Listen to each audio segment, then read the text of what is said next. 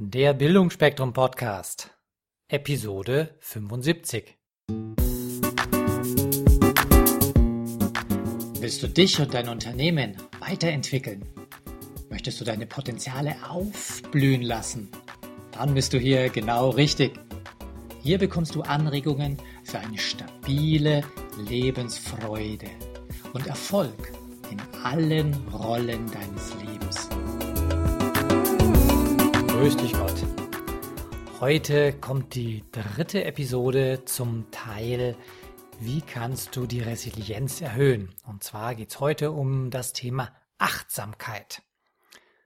Ich selbst konnte früher mit dem Begriff Achtsamkeit nicht wirklich viel anfangen.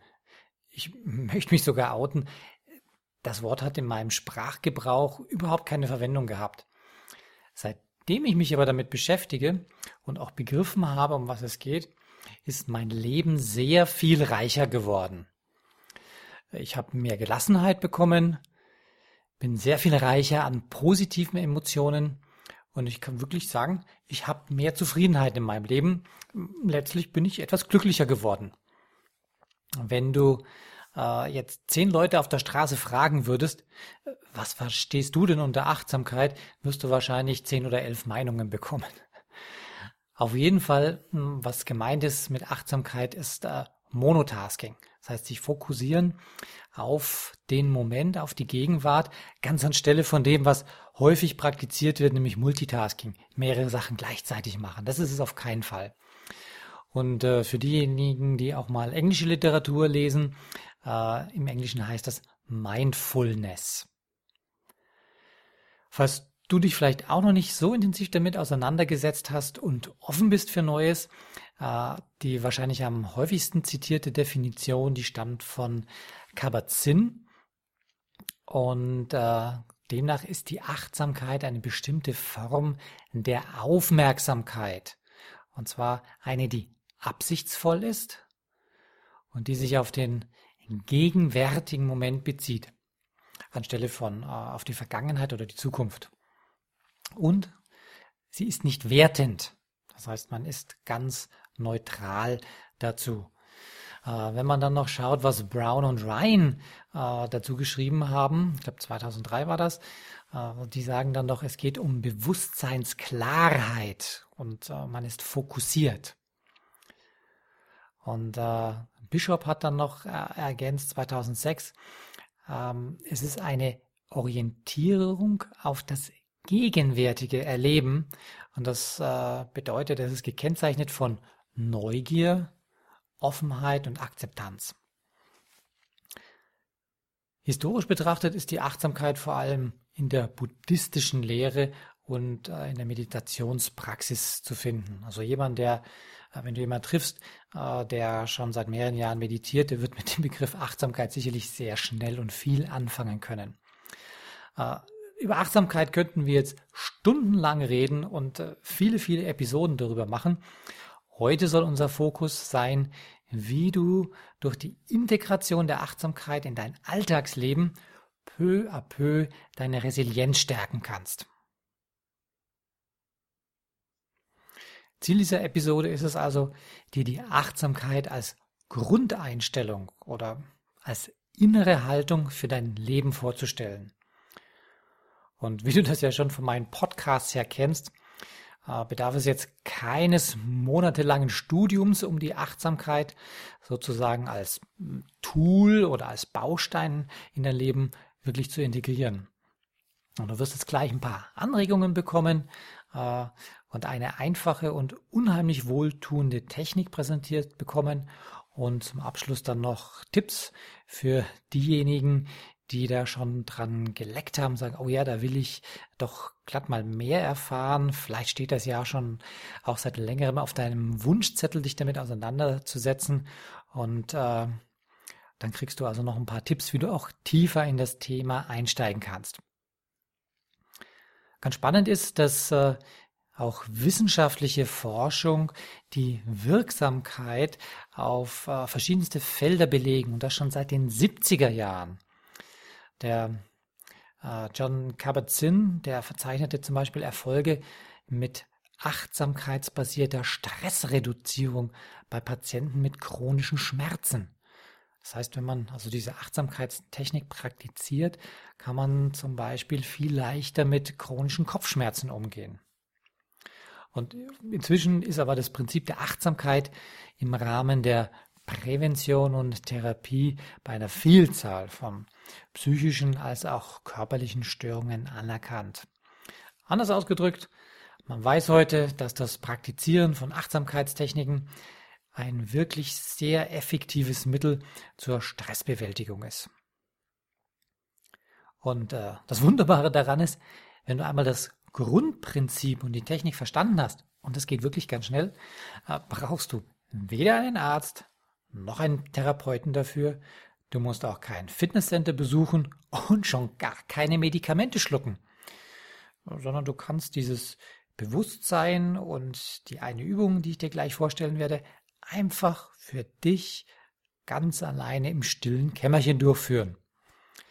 Alles, was du dazu benötigst, ist äh, deine innere Haltung darauf zu fokussieren und so sieben bis zwölf Minuten Zeit dafür.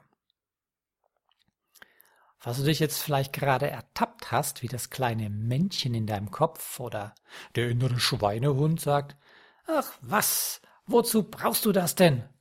Mit dem bisschen Stress kommst du doch schon jahrelang gut klar. Ah, das hältst du alles aus. Ja, also wenn das gerade passiert bei dir, dann hör dir doch erst einmal an, welchen Nutzen du davon tragen kannst, wenn du dich jetzt auf dieses Thema einlässt. Zunächst äh, kognitiv betrachtet, äh, du wirst dich besser fokussieren können und wirst nicht mehr so leicht abgelenkt. Und dein subjektives Wohlbefinden wird steigen. Das äh, kommt dadurch zum Ausdruck, dass du eine höhere innere Motivation verspüren wirst und dich besser auf deine selbst gesteckten Ziele zu bewegst. Du wirst auch offener für neue, neue Erfahrungen und äh, das wird sich dadurch bemerkbar machen, dass du eine erhöhte Problemlösefähigkeit erhältst. Und deine emotionale Intelligenz wird gefördert. Du erhältst dadurch mehr emotionale Klarheit. Und das Beste kommt zum Schluss. Körperlich. Dein Alterungsprozess wird verlangsamt. Ja, das ist doch richtig spannend. Also das Ganze ist kurzum eine richtig schöne, erholsame Geschichte. Wie schaut jetzt dieses Achtsamkeitsritual aus? Was solltest du beachten? Ideal ist es, wenn du es am Morgen machst. Das ist kein Muss, aber äh, dann kannst du praktisch mit dieser Welle so richtig äh, durch den Tag surfen. Ganz toll ist, wenn du es in ruhiger Umgebung machst und äh, sollte eine aufrechte Sitzhaltung sein, entweder am Stuhl oder auch im Schneidersitz. Und äh, am, am Boden im Schneidersitz ist ganz gut, wenn man sich so ein kleines Kissen unter den Po packt, Gibt es auch ganz spezielle Meditationskissen, muss aber nicht sein. Einfach so ein kleines Kissen ist für diejenigen, die jetzt nicht super beweglich sind in den Beinen, ganz angenehm. Deine innere Haltung, die sollte absichtsvoll und freundlich sein. Und äh, ganz ein wichtiger Punkt äh, ist, dass die Gedanken, die dir während der Übung kommen, dass du die ganz freundlich annimmst dich bitte nicht ärgerst darüber, sondern das ist völlig normal, dass da Gedanken kommen. Lass die einfach vorbeiziehen. Sei ganz entspannt dabei und äh, ich kann dir versichern, äh, es gibt, glaube ich, keinen normalen Mensch, der mehrere Minuten ruhig da sitzen kann, ohne dass irgendein Gedanke aufpoppt. Das, das geht jedem Menschen so. Das Entscheidende ist, dass du lernst, äh, ihn ziehen zu lassen, ihn freundlich begrüßt und sagst, ja, du darfst wieder von mir gehen und danach wieder deinen Fokus findest. Und der Ablauf schaut so aus, dass du dich also ruhig hinsetzt, erstmal ruhig wirst, tief ausatmest. Für mich ist das immer so, dass ich alles, was vielleicht an Anspannung da ist, so erstmal von mir gehen lasse beim Ausatmen. Dann wird so ein Körperscan durchgeführt. Das heißt, du konzentrierst dich erstmal auf die Füße, gehst so langsam von den Füßen die Beine nach oben, durch den Körper, äh, die Arme entlang bis hinauf zum Kopf und konzentrierst dich dann auf den Atem. Und wenn du das einige Minuten gemacht hast, dann kommt der Fokus auf ein inneres Bild oder an einen schönen, beruhigenden Ort. Das kann ein, ein See sein, ein Punkt im Meer, im großen Ozean oder für mich ist es zum Beispiel ein, ein Berggipfel. Und dann zum Ende kann man noch im Abschluss mitnehmen, was man da so vielleicht an äh, Ideen oder an Begrifflichkeit gefunden hat und das mitnimmt für den ganzen Tag. Wenn du jetzt wirklich geführt werden willst äh, durch diese Technik, dann kannst du das auf verschiedene Weise oder Wege bekommen. Zum einen habe ich das schon mal in einer äh, vorigen Episode gemacht. Du findest aber auch auf youtube.com, wenn du eingibst Zehn Wege zum Glück, Achtsamkeit. Da findest du, ich glaube, die äh, Folge 6 ist das, wo die Daniela Blickhahn wunderbar äh, erklärt, wie man so eine Achtsamkeitsübung machen kann. Ähm, vielleicht ganz wichtig, davor ist bei dieser Folge noch ein, ein Rückblick auf die Folge 5. Das heißt, wenn du wenig Zeit hast und wirklich dich nur mit dieser Achtsamkeit beschäftigen willst, dann äh, scroll nach vor oder schieb den Schieberegler auf äh, Minute 6,40 und dann geht's gleich los mit der Achtsamkeit. Wobei das, was sie davor sagt, ist auch ganz, ganz spannend. Ähm, ja, den direkten Link wirst du finden auf bildungforme.com. Und wenn du sagst, mh, äh, ich will es aber vielleicht unterwegs machen, kannst du dir auch eine App runterladen auf dein Handy oder auf dein Tablet-PC. Da brauchst du bei iTunes einfach eingeben, die Achtsamkeits-App und äh, kannst da so ein kleines Tool runterladen. Das ist diesmal nicht gratis, das kostet, glaube ich, so ein Euro 70 oder was. Rentiert sich aber absolut.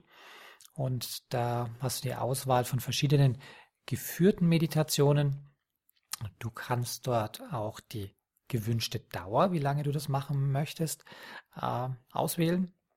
Es gibt eine Erinnerungsfunktion und für die Leute, die gerne so Kontrolle haben, die können auch eine Statistik führen, wie viel Zeit sie über die Woche mit äh, so einer Achtsamkeitsübung verbracht haben. Ja, und wenn du sagst, hm, wie oft kriege ich jetzt diese sieben, acht oder zehn Minuten hin? Das weiß ich nicht in der Woche. Ich habe ja so wenig Zeit. Äh, dann macht es trotzdem Sinn, wenn du dich mit dem Thema auseinandersetzt. Und äh, wenn es nur die vielen kleinen Momente im Alltag sind. Das kann zum Beispiel sein, die, die 30 bis 60 Sekunden morgens im Büro. Wenn du reinkommst, ähm, wirst du wahrscheinlich deinen Computer anmachen. Bis der hochgefahren ist, dauert das eine Weile. Und allein diese Zeit ist schon sinnvoll, dass du sagst, da mache ich die Augen zu und ich besinne mich erstmal. Ich bin erstmal achtsam für all das, was passieren wird an dem Tag. Oder es gibt Leute, die machen das abends beim Nachhausekommen oder als erstes, wenn sie nach Hause kommen, um sozusagen runterzufahren und umzuswitchen von dem Businessalltag auf das schöne Privatleben. Und ich habe das früher schon gemacht, ohne zu wissen, dass es Achtsamkeit ist, äh, vor dem Abendessen, wenn ich da so heimgekommen bin und schnell äh, dieses, jenes gemacht und noch in der Küche gekocht und dann hingesetzt, äh, dann habe ich gemerkt, irgendwie, ich, ich kann gar nicht sofort anfangen zu essen. Dann habe ich erstmal die Augen zugemacht, äh, die Familie essen lassen, habe gesagt, es ist alles gut, ich brauche kurz und habe eine Minute innegehalten, so habe ich das für mich genannt. Auch das ist Achtsamkeit. Oder was anderes, was vielleicht viele, viele kennen von euch beim Autofahren. Ich glaube, den, den Nutzen von Achtsamkeit beim Autofahren brauche ich nicht näher zu, zu erläutern. Überlegt einfach mal, wie viel negative Emotionen sich hier einsparen lassen, wenn man es hinkriegt, beim Autofahren ein bisschen mehr Achtsamkeit walten zu lassen. Wenn du jetzt neugierig geworden bist und ein bisschen mehr noch drüber erfahren willst, kann ich dir ein Buch empfehlen und zwar von Jade Meng Tan. Äh, das Buch Search Inside Yourself. Das gibt es auch in deutscher Übersetzung bei Amazon. Ja, ich wünsche euch frohes Gelingen dabei, viel Freude und ich kann euch nur bestärken, macht das. Das kann fast so was wie eine Sucht werden, weil es einfach so schön und so einfach ist. Ich wünsche euch eine schöne Woche. Bis bald hier auf diesem Kanal. Ciao, euer Wolfgang. Falls euch diese Show gefallen hat, würde ich mich über eine positive Bewertung bei iTunes sehr freuen. Je mehr Leute diesen Podcast hören, desto mehr Menschen können ihr Potenzial positiv entwickeln. Und das ist doch gut so, oder? Wenn du noch mehr Folgen hören möchtest, dann klicke den Abonnieren-Button auf bildungforme.com oder auf iTunes. So, das war der Bildungsspektrum Podcast von und mit Wolfgang Herdlicker. Bilde dich selbst und dann wirke auf andere durch das, was du bist. Friedrich.